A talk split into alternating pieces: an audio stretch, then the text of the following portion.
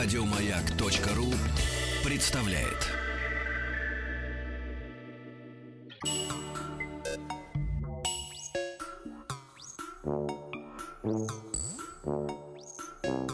Студия научно-популярных и учебных радиопрограмм «Хочу все знать». Хотим все знать, Алексей? Конечно, хотим. Мы с вами э, тот редкий случай, когда и один, и второй ведущий хотят все знать. Любознательные. Ну, невозможно, да. В Да. этом вся беда, собственно говоря. Это нас И счастье. Да. Мне кажется, это... Я вообще за то, что познание э, есть одна из наиглавнейших задач человека разумного. Да, мало того, ребят, м, во-первых, всем еще раз э, доброго дня всей стране. Граждане, просыпайтесь. Э, Кто спит, Ну, пора уже, даже в Москве засыпайте, 12 дня. кто не спит. Да. Ну, Даже в Москве В 12. Москве 12 дня. 12.09 и 32 градуса жары. Э, Да. Солнце шпарит. Прямо Невозможно. жуть как. Да, да. И поэтому и тем подходящая будет. Солнце — звезда жизни. А в гостях у нас Дмитрий Насонов, астрофизик, сотрудник Московского планетария. Дмитрий, здравствуйте. Здравствуйте, Дмитрий. Здравствуйте. Здравствуйте. Нас сожжет? Сразу сходу Сразу. спросим. Да ничего, выживем все. А, Вы- выживем, да? Вы же все- Ну, неинтересно. Но Беседа была краткая, но ясная. Спасибо, музыка, Спасибо. до свидания. Значит, смотрите. э, м, Рекорд эфира маяка, да? Как выяснилось, да, э, было время, когда человечество наивно думало о том, что Земля находится в центре Вселенной, э, смысле, в центре системы вот этой Нет, вселенной вообще всего. всего, да, и вокруг Земли, собственно говоря, и крутится весь остальной мир. Потом выяснилось, что все-таки мы ге- гелиоцентричны, э, и, Солнце влияет на все. То есть мы не задумываемся, а простой человек, он не задумывается. Иногда даже обходится без Солнца, потому что Солнце заходит куда-то за горизонт, э, и в темноте, в ночи мы впадаем, значит, в какое-то оцепенение, в какое-то ощущение того, что что-то зака... И потом опять начинается заново.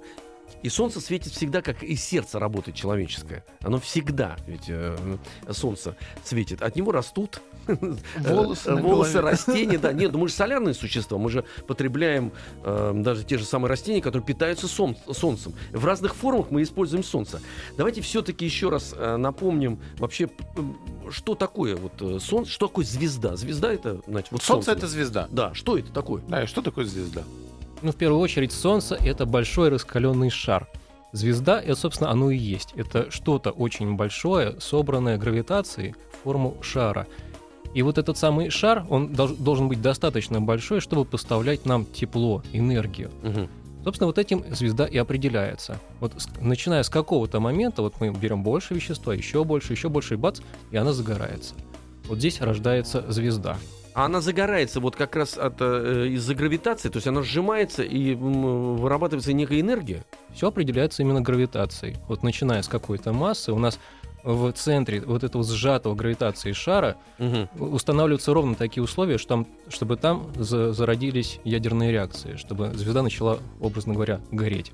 Ну, то есть водород и гелий, да, там горят Ну а основные? что в космосе мы еще найдем? В основном там только водород и гелий, поэтому звезде просто нет выбора. Она именно из водорода и гелия это и получится у нас. Э, То есть вот водород и гелий, он же появился после, после большого взрыва, я так понимаю. Вот этот гидроген, гидроген и гелий, из этого состоит в принципе вся Вселенная. Ну, у нас Вселенная как бы произошла 13,7 миллиардов лет назад. Мгм. и это называется большой взрыв. Мы отжили половину приблизительно, да? Ну, как Одну половину. треть. Все-таки я оптимист, я думаю, что нам Ага. побольше осталось. Ну да, хорошо. Ну давайте оптимистично. Побольше, чем 13 миллиардов еще. В, нашем случае рассуждать о таких масштабах, как А, да. 13 миллиардов А лет. мы смотрим на все широко, широко. Солнце это типическая звезда, в принципе. Вот оно, а, все звезды так устроены, да? Звезда очень даже типичная. То есть она для нас, естественно, стандарт. Ну, поскольку она на- для нас самая Мы- близкая, мы мы, лучше меряем всего звездами, знаем. да? Мы все меряем в солнцах. Вот если мы какую-нибудь звезду видим, мы говорим, ага, эта звезда три массы Солнца. То есть все и в, в массах, ну, то есть у нас мерила масса Солнца. В химическом, по химическому составу тоже. Здесь, ну, примерно солнечный химический состав. Ну И и, вот так вот и расстояние э, от Земли до Солнца тоже достаточно стандартно меряется же, да? Э, От Земли до Солнца у нас ровно одна, Одна астрономическая единица. От Земли до Солнца. Да. Представляешь, как удачно совпало?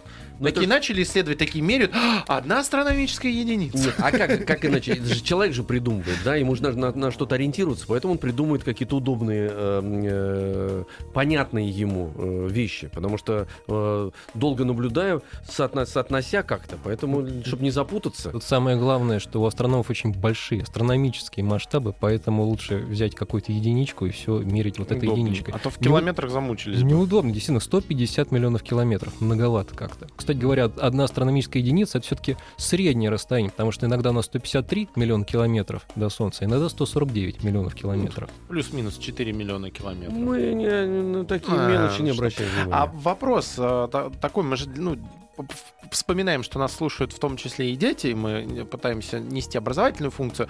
А вот э, вообще э, Солнце, я так понимаю, что э, без него жизнь вообще невозможна была бы, да? То есть если бы... Можно представить себе Вселенную, в которой нету, нету раскаленных э, светил, грубо Нет, ну говоря. когда-то же так было. Вот произошел, смотрите, давайте чуть-чуть дальше шаг, Денис. Я, исходя из твоего вопроса, шаг назад сделаем. Большой Еще взрыв. дальше, глубже. Все разлетелось, да, потом э, силы гравитации стали приводить э, в движение эти частицы, они стали сжиматься. Но ведь не везде же образовались звезды. Ну, в первую очередь, не все разлетелось, оно, оно разлетается и До, сих до пор, да, до сих пор оно расширяется, Ну да. вот представим, это была очень-очень горячая вселенная, очень горячая а и одновременно очень простая. В этой очень простой и горячей вселенной, в общем-то, ни, ни о какой жизни говорить-то и не приходится. Ну, Представьте, у вас просто есть очень горячий суп из очень простых частиц, самых легких, которые мы только знаем. Называется частицы водород, ну и еще гелий. Примерно 75% водорода и и одна четверть гелия. Ну, где, где же тут жизнь, где тут вообще хоть какие-то образования? Значит, чтобы что-то образовалось посложнее, Вселенная должна была немножко остыть. И вот она в результате остыла, и начали образовываться ну, хоть какие-то вот, образования. Говорят, что ну, мы сейчас догадываемся, что первыми как раз образовались звезды. Это были очень большие звезды, очень легкие, поскольку там был только водород и гелий. И вот эти самые первые звезды дали нам кое-что интересное. Собственно, из чего мы состоим. Ну, смотрите на себя. Мы же не из водорода и гелия состоим на самом деле. Удивительно, но да. Вот наши кости, они, например, из- из углерода состоят. Ну и вообще из всей хи- химической таблицы, которую мы знаем. Мгм. Как известно, у нас все, весь мир состоит из элементарных частичек, ну, штук 100, может быть, мы насчитаем. Хотя немножко поменьше все-таки. Последние частички, они уже радиоактивные. Ну вот, Не хотелось бы из них состоять. было А два, придется. было два-три элемента, а стало около сотни. Вот кто это сделал? Это как раз звезды и были. А м, Солнце же все-таки, ну как вы говорите, если к нему относиться как, эм, как к некой модели, ну то все Солнце, все звезды устроены как Солнце. Значит, э, почему все-таки, откуда взялась эта сила гравитации, которая стала, превратила его сначала в шар, потом он стал сжиматься и зажглась вот эта вот э, эм, станция, которая раздает эту энергию? Ну вот Вселенная у нас когда образовалась, То, что вы говорите, У нас- смотрите, что она, Вселенная до сих пор расширяется. да, А почему какие-то частицы сжимаются? Вот. Из-за чего это происходит? Или ответа на это нету? Само- как, знаете, Ой, мы ученые говорили, это я понимаю, очень большие ученые, а дальше начинаются драконы. Мы сейчас в такие дебри заберемся. Не надо Я- забираться? Ну хорошо. Я уже даже боюсь. Не надо. Но в любом случае, у нас как только Вселенная родилась, также у нас и образ- э, появились фундаментальные взаимодействия. Это Мгм. значит, что вот как только Вселенная появилась, сразу же и гравитация появилась. Вот сразу в самой молодой Вселенной уже начали частички притягиваться друг к другу гравитацией. Ну, это, это значит, что не частица там с другой сразу же слипнется. Скорее Мгм. всего, Просто частица... начинают действовать друг на друга. Ну, они, скорее всего, на орбиту друг вокруг Ага. друга выйдут, поскольку частички всегда куда-то двигаются. И пролетая друг мимо друга, они все-таки захватывают друг э, гравитация захватывает их, и вот они становятся связанными. А если к Солнцу возвращаться э, и к теме, что Солнце у нас звезда жизни, а, э, и у нас жизнь появилась именно благодаря тому, что Солнце наше такое. То есть, если бы оно было больше или меньше, или в другой период жизни находилось, то вполне вероятно, что даже если бы наша планета там уда- удачно по химическому составу подходила, мы бы не появились бы и не беседовали бы сейчас на радиостанции «Маяк». Ну вот как раз мы очень здорово начали с того, что все появилось благодаря звездам. И Солнце тоже появилось благодаря звездам, как ни странно. Мгм. Это звезда далеко не первого поколения. А это значит, что в Солнце есть не только водород и гелий, вот те самые, самые простые кирпичики Вселенной. Оно появилось позже, а значит, в нем уже есть кое-что, что нам нужно. Вот, например, чтобы жизнь построить, водород гелия недостаточно. Нужен Мгм. тот самый углерод, ну вот наши кости, или кремний, это песок. Ну и вот, соответственно, когда Солнце образовалось, в нем уже это все было. А значит, было и вокруг самого Солнца. Мгм. Ну и кроме того, Солнце еще очень правильная звезда. Она не очень большая, как самые первые звезды. Первые звезды были совершенно гигантские, раз в 100-300 раз больше, чем Солнце само. И Солнце, обладая нужными размерами, нужной температурой, позволило, собственно, жизни и развиться. Если бы Солнце было слишком большим, у него бы излучение было слишком жестким. Мгм. То есть это было бы такое синее ультрафиолетовое излучение, а мы знаем, что ультрафиолет, он, вообще говоря, немножко опасен. Ну, знаете, если слишком долго загорать, у вас кожа вся обгорит. Нехорошо. Чуть не сказал, если слишком долго загорать, будете похожи на нашего звукорежиссера Таню. Вот. Ничего, нормально, двигается. Вот Видите, как человек напитался солнцем. Если долго загорать, будете выглядеть как спортсмен. Понимаете, да. Вполне допустимо. Значит, мы, друзья, напомню, что беседуем э, о том, что такое Солнце, э, э, потому что Солнце — это вся наша жизнь, собственно говоря. Вот. А в гостях у нас эм, Дмитрий Насонов, а- астрофизик, сотрудник Московского планетария. Мы сделали только первый шаг, а через паузу мы продолжим. Хочу все знать. Хорошо. Сидим. Неплохо. Помните, как осенний марафон? Хорошо. Хорошо сидим, да. Солнце, звезда жизни. Э, Беседуем мы с сотрудником Московского планетария, с астрофизиком Дмитрием Насоновым. Дмитрий, вы сказали, что Солнце у нас звезда типичн- типическая, типичная. А Много вообще насчитали таких же, как Солнце? Сколько в штуках их? Звезд как, как Солнце очень много, но главное, что в основном-то звезды чуть-чуть поменьше, чем Солнце. Они нам не очень подходят, если мы говорим про жизнь. Такие звезды, ну, они, скажем, могут быть раз в 5, в 10 даже раз меньше, чем Температуры Солнце. не хватает. Когда, кстати, говорю, говорю, что звезда в 10 раз меньше, значит 10 раз меньше по массе. Она По Ну, размерам-то может быть и так. по размерам она тоже меньше, но не настолько прям, чтобы Мгм. совсем. Мгм. А температуры не хватает тогда или Не чего? хватает, да, мощи. Эта Мощи. звезда слишком маленькая будет, и ее излучение во много раз меньше. То есть по массе она в 10 раз меньше, Ага. а излучает она, может быть, тысячи, сотни тысяч, миллионы раз меньше. А да, если планета будет ближе э, к нему находиться, неужели не ну, хватит? в всё равно? целом, да, мы можем слишком так поближе подобраться, может быть, пригреться около рядом с такой звездой, но есть большой, большое но. Эти звезды обладают вспышечной активностью. Это значит, что звезда периодически, вот она светит, светит, а потом бах, вспыхнула, стала в, в десятки раз ярче. Это уже совершенно не подходит для жизни. Планету-то вы не отодвинете резко р- в 10 раз дальше. А наше Солнце, оно такое степенное, солидное и контролирует себя лучше, чем всякие недоросли солнечные, звездные недоросли. Но у нас же тоже вспышки бывают на Солнце. Наша звезда гораздо более спокойная. На Солнце тоже бывают вспышки, совершенно верно. Но это вспышки не, нас- не на- не настолько мощные. И вот если мы так издалека будем смотреть на Солнце, ну, скажем, у нас на небе на самом деле очень много звезд типа Солнца, мы увидим, скорее всего, очень постоянную звезду. Вот она светит и практически не меняет своего блеска. Мы догадались, что Солнце обладает хоть какой-то переменностью, то есть немножко слабже бывает, немножко поярче, только вот как э, в последние десятилетия, когда у нас космическая эра позволила смотреть на Солнце с очень большой точностью. Но мы тоже воспринимаем ведь э, прошлое, когда смотрим на звезды, потому что тот свет, который до нас доходит, это же э, сигнал из прошлого. Ну, это ничто в сравнении с той вечностью, которую нужно подождать. То есть мы э, подождать, пока звезда ну, изменится.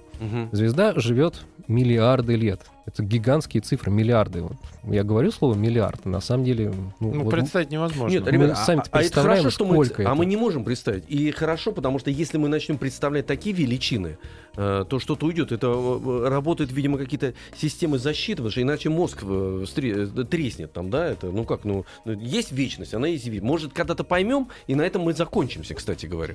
Ну вот. А Чак Норрис досчитал до бесконечности дважды? Вы про это? Мгм, и да. все, да? Да, и все, да. А погодите, а недавно же зафиксировали вспышки сверхновых, то есть нам повезло, и мы попали, э, ну, ученые я, по крайней мере, так читал, что как раз повезло и зафиксировали. То есть до нас долетел свет э, вспышки, который там несколько тоже миллионов лет назад произошел. Ну вот, как раз, а свет идет от звезд, ну, по крайней мере, нашей галактики, ну, просто десятки, сотни лет. Это не миллионы, не миллиарды. А. Поэтому я и говорю, что это ничто в сравнении с жизнью звезды.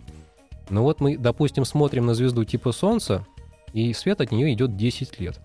Такая звездочка будет, ну, на пределе нашей нашего зрения, то есть на ночном небе, мы ее будем видеть как очень слабенькую. Это вот если Мгм. Солнце на расстоянии 10 световых лет. 10 световых лет, значит, как раз свет идет 10 лет от звезды до нас. Со скоростью 300 Тысяч километров в секунду. Да-да-да. Ну, в секунду. И тишина все такое. Тишина, потому что я Таню увидел, нашего Задумались. звукорежиссера, да, у нее стали ресницы отклеиваться. Между поэтому, да, прочим, от Солнца до нас вот целых 7-8 минут свет идет. с так такой что, скоростью. Если вот бах, Солнца нет, то мы еще 7-8 минут этого не, не заметим. Э, э, Дмитрий, скажите, а что оно возмущается вообще? Вот звезда Солнца, что там? Там вот, как вы говорите, наше Солнце спокойное, достаточно устоявшееся, очень комфортное для жизни, как оказалось. Но вот эти вот возмущения солнечные, там что подбрасывается в эту топку, что происходит, как вот с точки зрения механизма? Я, как понимаю, вот если рассматривать эм, э, в образе э, печи там какой-нибудь, электростанции, да, полено подбросил, увеличилось, естественно, эм, э, э, количество п- п- пламени, э, свет сам по себе и теплоотдача. А вот в Солнце что происходит? А- и откуда эти дрова-то берутся? Хорошему Солнце штука простая. Это большой плазменный шар. Ну, плазма, можно говорить, газ, заряженный, электрически заряженный газ. Но в этом большом шаре, вот если мы издалека посмотрим, все просто. А если начинаем в деталях смотреть, то вот тут как раз все интересное и обнаруживается. Это вращающийся шар, на поверхности которого мы видим области, ну, где температура может быть чуть повыше, а немножко а где-то чуть пониже. Вот где пониже называются солнечные пятна. И с ними связано э, физические условия на Солнце, когда, как бы так попроще сказать, у Солнца есть магнитное поле. И вот с солнечными пятнами обычно и связано то, что там магнитное поле выходит с поверхности. Мгм. И, в общем, дело, как всегда, кроется в деталях. Вот Солнце в целом спокойное, хорошее, но какие-то области на Солнце, они у нас с- активные, они более интересные. И вот в этих областях обычно температура чуть пониже, и с этих э, областей может произойти вспышка, и мо- может в нашу сторону полететь выброс массы. Вот если он в нашу сторону полетит, то вот как раз мы эту самую вспышку и почувствуем. В остальных случаях не А почувствуем. там, получается, возмущение нашего магнитного поля из-за этого происходит, да, когда вот э, поток достигает э, Земли, из-за этого, собственно, ну, регистрирует так. Или мы прям на нас обрушивается эта вот масса. Ну вот тут солнечная. самое время вспомнить, что у Земли есть замечательный щит. Вот если бы мы с вами жили на планете без атмосферы, без вообще каких, какой-либо защиты, ну вот Луна хороший пример. У Луны ничего такого, как у Земли, нет. Ни сильного магнитного поля, ни атмосферы. Вот просто живем как будто в космосе под светом Солнца. Вот тогда мы будем очень хорошо чувствовать эти самые вспышки на Солнце. Еще раз скажу, что у маленьких звезд, поменьше, чем Солнце, вспышки, они вот такие глобальные, бабах, и не укроешься. А у Солнца... А вот после что будет у Солнца и что будет после Бабах, Ах, мы вы узнаем, интриган. конечно, после новостей.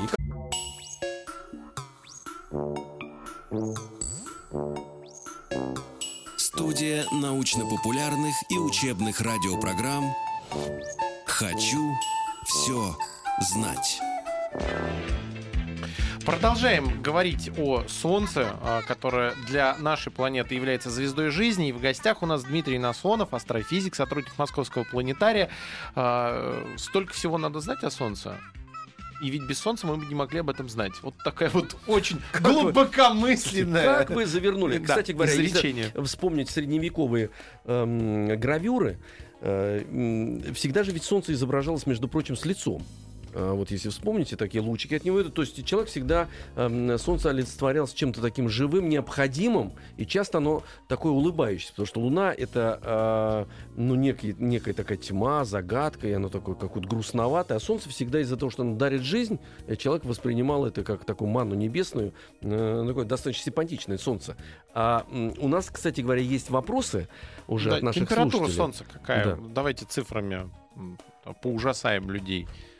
Температура Солнца около 6000 градусов. Если быть очень точным, 5777 градусов. Это на поверхности. Но это вот не мы термометр туда сунули и померили. Это немножко А такая что туда сунули, цифра кстати говоря, да? из головы. М? И Что вы туда сунули, чтобы вот такая температура получилась? Ну, это называется эффективная температура. Мы смотрим на Солнце, как оно в целом светит. Насколько Мгм. много красного света от Солнца, насколько много синего. И вот по соотношению, грубо говоря, вот этих излучения синего и красного цвета мы смотрим, какая температура. Тело, которое более горячее, в целом более синее. Ну, давайте вспомним.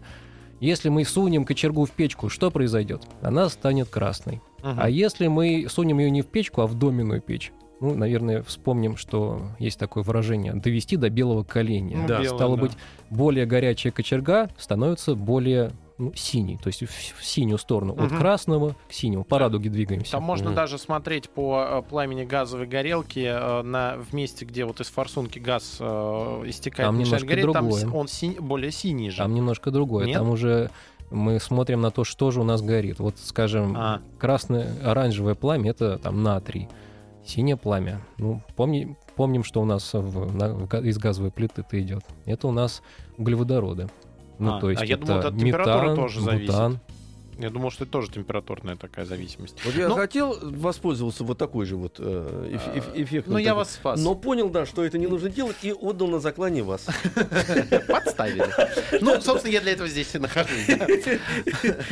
Э, в- Нас вот еще что спрашивают, кстати говоря, по поводу, вот вы говорили, сейчас мы вернемся к пульсарам, нас попросили спросить, Э, ребят, мы все видим ваше сообщение, зададим вопрос.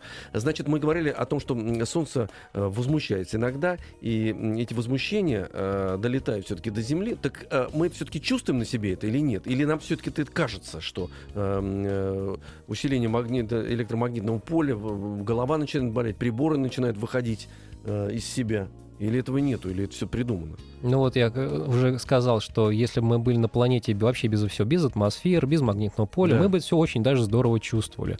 А у нас И- существует защитный слой. И вот тоже, как Солнце себя ведет, Мгм. в первую очередь в пятнах, то есть не Мгм. все в целом, а да, вот именно да, да. в, кусочках Солнца, мы бы почувствовали.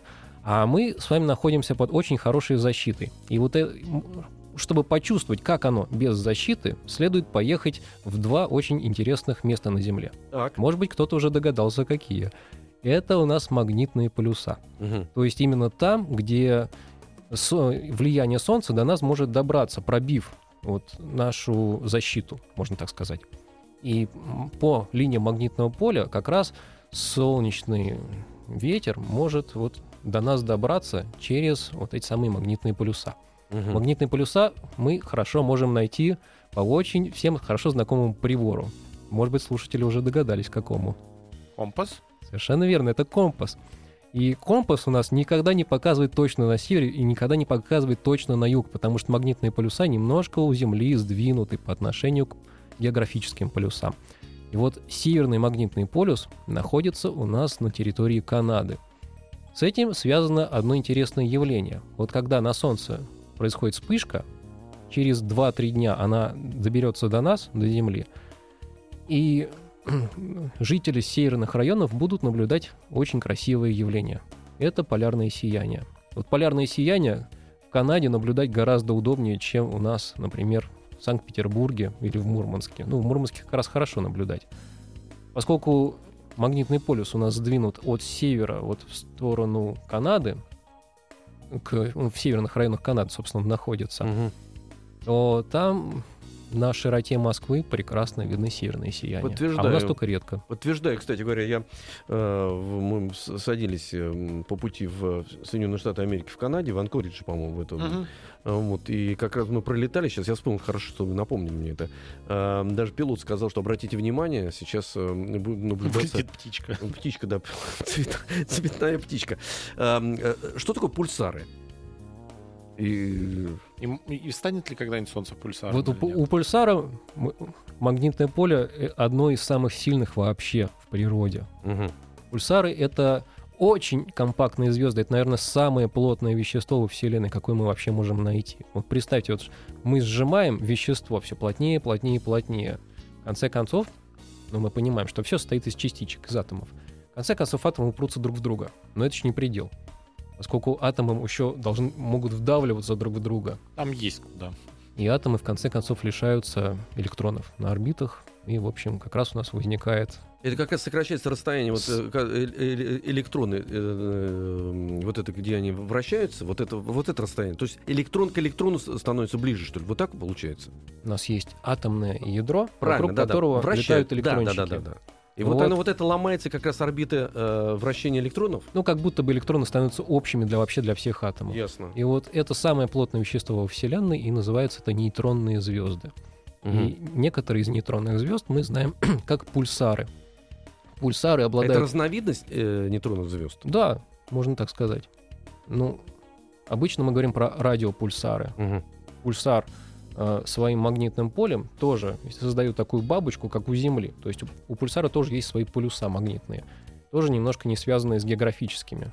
И когда у нас шарик, пу- пульсар, вращается, вращается он вокруг своей оси физической. У него есть еще одна ось магнитного поля. И получается так, что... Как маяк получается. Правильно, как маяк. То есть конус, э, нейтронная звезда описывает конус вот этим самым маячком. М. И когда мы попадаем в луч этого самого конуса, то есть звезда вращается, Да. и вот этим лучиком чиркает нас, мы видим такие периодические сигналы, как будто бы далекая звездочка нам посылает периодические сигналы, ну, где-то с периодом, может быть, секунды, иногда миллисекунда. Ага. Вот, собственно, это называется пульсар. Такой маячок во Вселенной. А Солнце это с- э, пульсар следующая фаза э, развития Солнца? Или он- они развиваются пульсары сами Да. по себе? И что вообще, давайте тогда вернемся к Солнцу от пульсаров. Да, Да, да. Что, что ждет наше Солнце вот про стадии его жизни и так далее? Солнце никогда не станет пульсаром, потому что оно, к счастью, слишком маленькое. Чем звезда больше, тем она меньше живет. Вот я сказал уже про маленькие звезды, а я уже сказал про то, что у них вспышечная активность, то есть они живут очень долго и более-менее там ровно светят с одним, но они вспыхивают.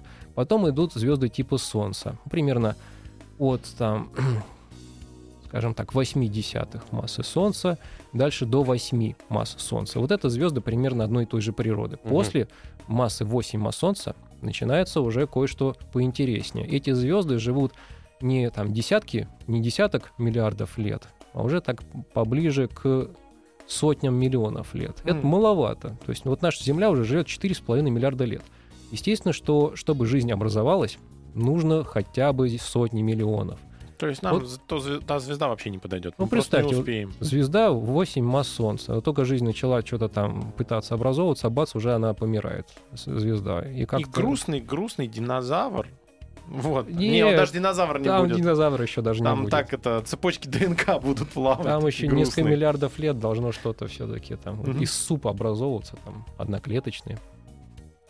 Ну так вот, и такая массивная звезда, во-первых, она светит жестким излучением, она более синяя, чем Солнце всегда. Это излучение жесткое, как мы помним, загар нехорошо, если много. Мгм. и оно жесткое излучение убивает жизнь. Вот. И такая звезда, прожив свою там сотню-другую миллионов лет, в конце концов начинает схлопываться. Там уже, уже не так много водорода и гелия, там уже образовались тяжелые элементы. Это А тоже- схлопываться из-за того, что он уже отрабатывает материал свой? И это начинает другая стадия жизни звезды? Ну да. Ну, вот- внутри начинает все тоже стягиваться, да, правильно? Ну, в- водород в звезде в гелий превращается, потом гелий уже в следующие элементы, минуя литий, бериллий, бор, мы там переходим уже к углероду, Мгм. Мгм. азоту, кислороду. В конце концов, все. Топка перестает работать. Мгм. Все, что можно было переработать, уже переработано, и звезда схлопывает. То есть все, уже не, ядерные реакции дальше идти не могут. И звезда схлопывается, и получается вот та самая нейтронная звезда, о которой мы уже вспомнили. С э, колоссальной массой и плотностью, да? Да, очень плотная, но масса у нее Ну, такая же больше оставит. точно не стоит. Да, Она, просто- наоборот, просто меньше. относи- да-да, относительно э, э, размера своего, она масштабируется по-другому. Ну, То плот- она плотная. плотная становится и Ну. маленькая. А она продолжает еще светить все равно остаточными, да? Нейтронная звезда светит как раз очень жестким излучением. И Но- под Жесткий весим приказ вам- интригу Да, да, да, да. Итак, нейтронная звезда. То есть э, большая звезда, отработав материал, переработав все, что можно в своей топке, превращается в нейтронную звезду и продолжает светить. Правильно? Самое интересное, как превращается. Это одна из самых грандиозных событий во Вселенной, вспышки сверхновых. Большая звезда, больше, чем 8 масс Солнца, в конце концов резко схлопывается, и вот в момент этого схлопывания происходит гигантский выброс вещества. То, что было переработано в ядерных реакциях, в, во многом выбрасывается в межзвездное пространство. Это тот самый механизм э, обогащения Вселенной более тяжелыми элементами. То, что нам нужно для жизни, кстати говоря. М. То есть, умирая, э, выхлопываются, выбрасываются элементы для жизни. Умирая, звезда дает нам кое-что, что даст начало жизни. Удивительно. То есть Возможно. и это в разные стороны начинает путешествовать по Вселенной в виде э, атомов отдельных или прям кусков каких-то? Ну, есть- конечно, в виде очень разреженного вещества. Мгм. То есть это кусок Солнца очень сложно представить или Мгм. звезды. Ну, разве что облачко какое-то Мгм, разреженное. Рано или поздно эти самые атомы, более тяжелые, те самые кирпичики, которые нам нужны, станут частью чего-то нового. Например, новой звезды и того, что будет рядом с этой звездой. А рядом со звездой, как мы помним, всегда что-то образовывается. Звезда одна не бывает. Рядом с ней планеты, кометы, астероиды и, другие прочее. тела. Мгм. А это-то вот что выбросило дальше, э, э, форма жизни какая там? Вот звезда, она схлопнулась, выбросила вот это то, ну, что, стал то, нейтронной что осталось. Та стала нейтронной звездой. Это уже мертвая звезда. То есть она уже ничего нового не даст, просто будет медленно гаснуть. Но гаснет она, естественно, миллиарды лет, очень Да. долго. Но она при этом сжимается, когда она гаснет или нет? Ну вот она схлопнулась, и все. Так, всё, Что-то физические это уже законы постоянная ей величина, да? дальше уже не дадут схлопнуться. А черная дыра, она же продолжает сжиматься. И при при сжатии должна А это вырабатываться если с- энергия. совсем большая масса. Ну, совсем свежие исследования говорят, что там не очень четкая зависимость от массы. То есть если взять в 60 масс Солнца э, звезду, очень Мгм. большую, то она, скорее всего, черной дырой станет. А Мгм. вот между, там, скажем, 20 и 60 может быть по-разному. То ли нейтронная звезда, то ли все-таки черная дыра. В общем, механизм мы здесь не до конца еще понимаем. Что именно получится? То ли нейтронная звезда, то ли черная дыра. А почему так черные дыры вообще привлекают и фантастов, и ученых, и э, людей? Потому что они не способны понять, что это такое. Почему, например, свет не может э, исходить, э, оторваться, точнее, от массы черной дыры, потому что такая, такая сила гравитации. Что такое черная дыра? Все непонятное привлекает. Ага. Кстати, напомню, что про нейтронные звезды мы точно знаем, что они есть. А про черные дыры на самом деле только подозреваем. Ну, хорошее мерило того, что у нас точно открытие вот сделано, и мы уверены в нем, это Нобелевская премия. За нейтронные звезды было дано две Нобелевских премии, а за черные дыры еще ни одной. М, Мгм. мгм. Подожди, ну мы же видели... да, Алексей Алексеевич, у нас есть шанс? Э, Слушайте, есть... Нет, у меня шанс точно нет. У вас есть черная дыра. Вот э, изображение, например, это черный черный диск, ну так, и вокруг там типа как- некого свечения за закрученного э, света, который падает э, за горизонт событий э, вот э, в черной дыре в этой.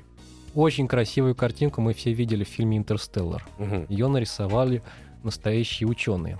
Ну, точнее, один ученый, его зовут Кип Торн. Так.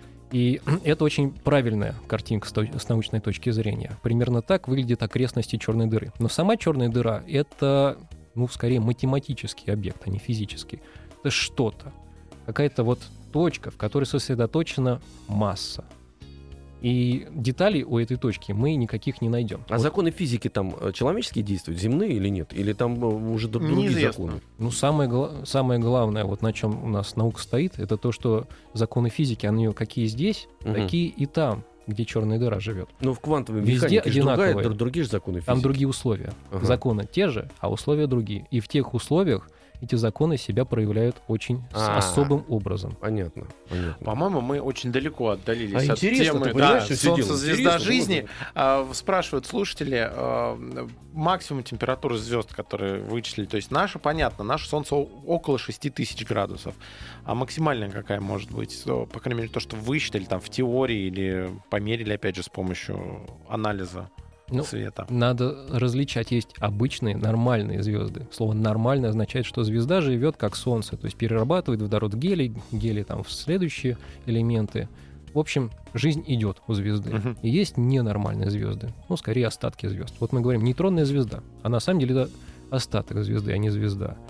Это бывшее ядро звезды, в которой уже все, не происходит ничего. Ну, такая Мгм. очень плотная, невероятно сильно сжатая раскаленная болванка.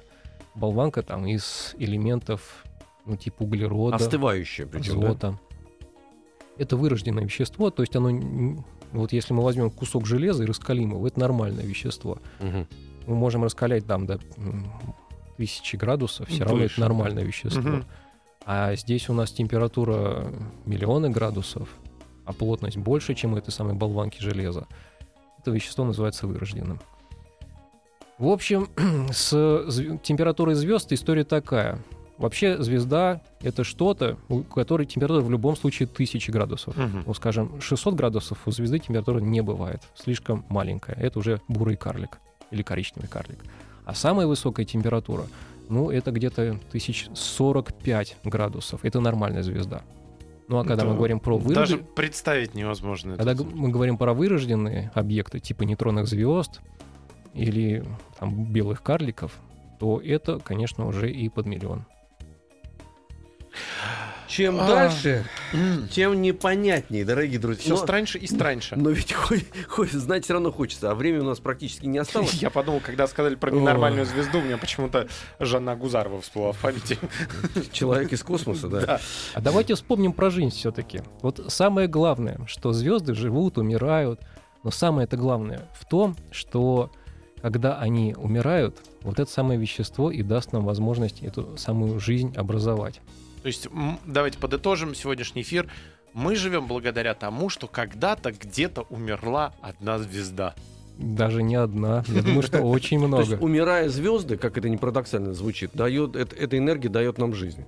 Не, это эне- ну, энергия, а вот продукты. Продукты. Продукты жизнедеятельности звезд. Это, собственно, мы и есть. Надо Да. прощаться. У нас в гостях сегодня был Дмитрий Насонов, астрофизик, сотрудник Московского планетария. Э, Дмитрий, большое вам спасибо. Дмитрий, Это ну вам придется, наверное, все-таки вернуться и добить вернуться. нас. Да, да, да. Мы не- И вам спасибо. Нам С радостью вернусь. знания. Спасибо вам большое. Еще больше подкастов на радиомаяк.ру.